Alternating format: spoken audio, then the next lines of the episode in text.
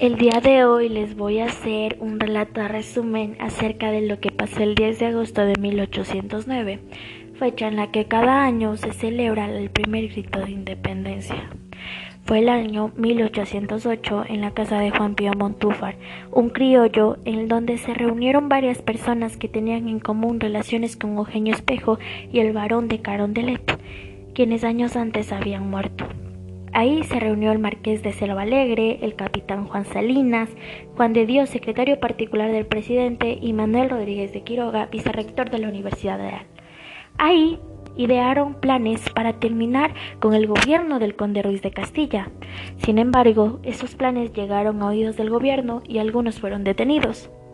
Y fue así como pasó el tiempo y la noche del 9 de agosto de 1809, un grupo de personas integrantes de la Sociedad Criolla de Quito se reunió en la casa de Manuela Cañizares para definir una estrategia.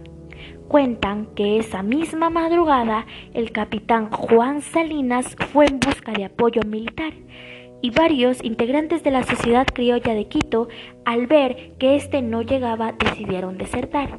Sin embargo, Manuela Cañizares, armada de valor, se les puso en la puerta con una frase que decía Cobardes, hombres nacidos para la servidumbre, ¿de qué tenéis miedo?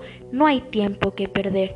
Y fue así como el 10 de agosto de 1809, a las 10 de la mañana, el doctor Antonio Ante, secretario general de la Junta de Gobierno, visitó a don Manuel Uriés y al conde Ruiz de Castilla, anunciándoles que la Junta de Gobierno los relevaba de sus funciones.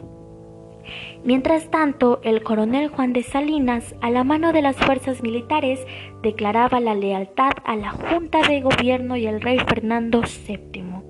Fue así como el 16 de agosto de 1809, en el cabildo abierto en el convento de San Agustín, se llevó a cabo la ratificación de todo lo actuado el 10 de agosto de 1809.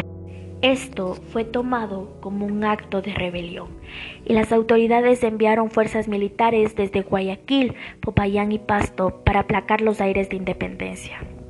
Los quiteños se encontraron con los realistas en Pasto y fueron derrotados.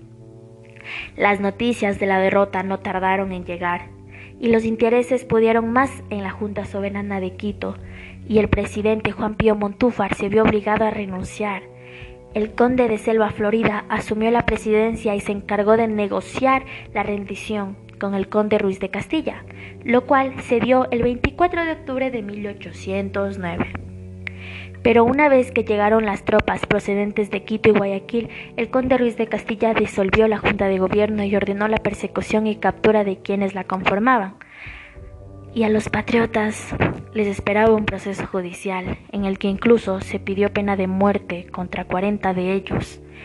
Fue así como el 2 de agosto de 1810 el pueblo quiteño quiso tomarse el cuartel para liberar a los patriotas, pero la reacción de los realistas llevó a la masacre de los próceres.